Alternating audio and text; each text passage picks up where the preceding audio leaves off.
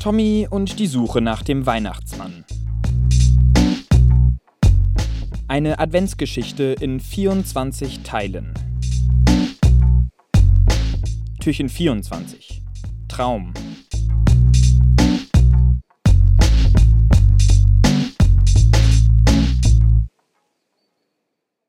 Als Tommy aufwacht, lugt er auf den Wecker.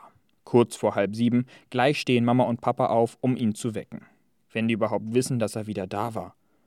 Auf einmal bekommt Tommy ein schlechtes Gewissen. Er hat sich nicht einmal bei ihnen gemeldet oder zumindest einen Zettel geschrieben, wo er hin ist. Die beiden müssen sich riesige Sorgen gemacht haben.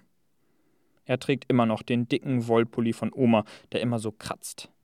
Schnell steht er auf, zieht den Pullover aus und schmeißt ihn in die Ecke zu der Dreckwäsche.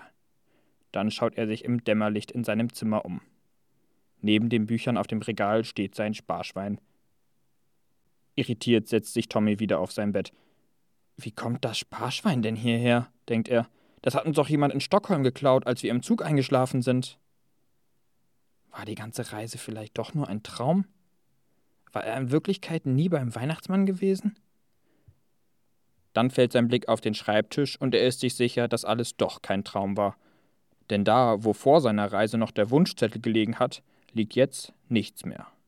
Nur noch Schulkram und seine Federtasche, aber kein Wunschzettel. Zufrieden lächelnd lässt er sich zurück in sein Kissen fallen. Dabei piekst ihm etwas in den Rücken. Aua, sagt Tommy und dreht sich um. Dann schreit er laut auf. Max, wo kommst du denn her? Unter ihm liegt sein Kuschelhase. Er sieht noch etwas zerknautschter aus als sonst und hat ein paar Flecken mehr in seinem weißen Fell. Aber er war wieder da. Du hast das kalte Wasser also überlebt. Wer hat dich denn gerettet? Und wie kommst du hierher zurück? Aber wie immer antwortet ihm der Kuschelhase nicht. Da muss Tommy anfangen zu lächeln. Zufrieden drückt er Max an sich und rollt sich auf die Seite. Danke, lieber Weihnachtsmann, dass du mir Max zurückgebracht hast. Dann schläft er langsam wieder ein. Tommy, aufwachen, letzter Schultag vor den Ferien. Im ersten Moment weiß Tommy nicht, wo er ist, aber Papa sitzt schon auf der Bettkante und krault ihm den Rücken. Na, Großer, wie hast du geschlafen? Tommy schaut ihn unsicher an. Bist du gar nicht böse? fragt Tommy. Warum sollte ich böse sein? Sein Papa schaut ihn verwirrt an.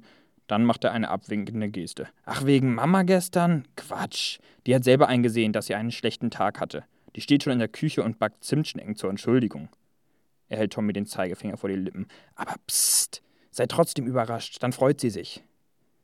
Dann fällt sein Blick auf Max. Was ist denn mit dem passiert? Der muss mal wieder in die Wäsche, was? Niemals, brüllt Tommy. Nie wieder kommt Max in die Wäsche.